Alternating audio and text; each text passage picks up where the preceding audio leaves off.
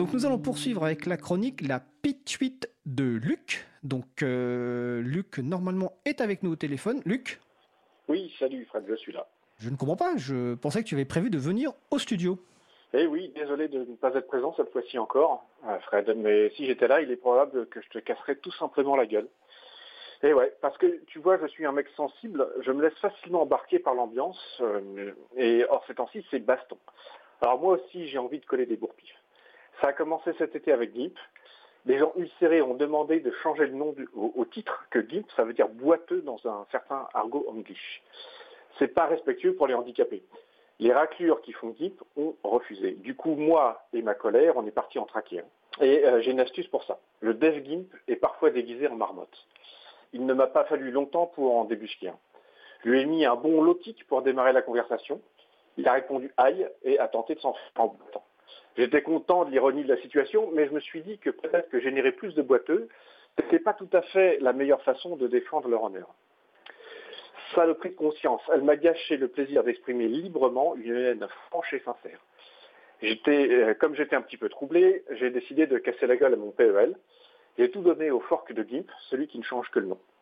Ma conscience allait beaucoup mieux, mais j'étais toujours un peu frustré. Ensuite, il y a eu la démission de Richard Stallman. J'ai appris qu'il défendait Epstein, le diable en personne. J'étais ravi, enfin quelqu'un à haïr sans retenue.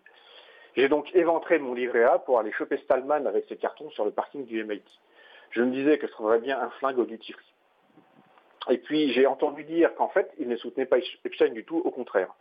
Alors j'ai lu les mails problématiques de Stallman et ma sainte colère s'était moussée. La ligne était floue et l'enjeu bien faible au final. J'ai dû réfléchir, c'était excessivement contrariant. Ma frustration a atteint son paroxysme avec Quant. Il nous avait fait rêver en premier temps de la recherche du terroir et on a eu Back to the Future bloqué en 2017. En plus, j'avais cramé toute mon épargne, j'avais dans la rage. Mais j'ai fait l'erreur de lire Next Impact. Au début, je m'étais abonné juste parce que j'aime le relan d'ultraviolence de son titre. Mais j'y ai découvert que le président de Quant semble encore plus en colère que moi. Or, s'il est plus en colère, il doit euh, aussi avoir plus raison. C'est logique.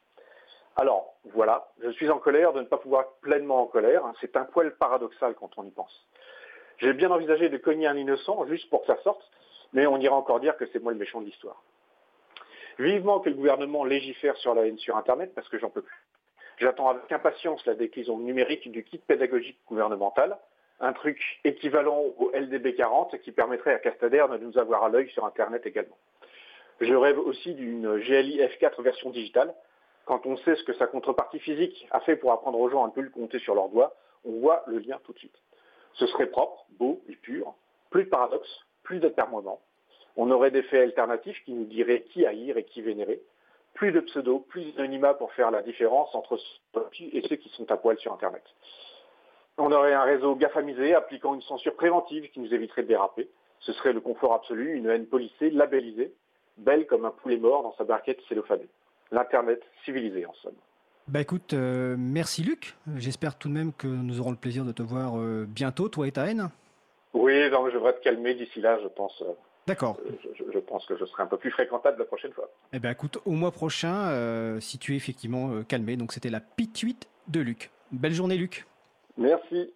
Au revoir tout le monde.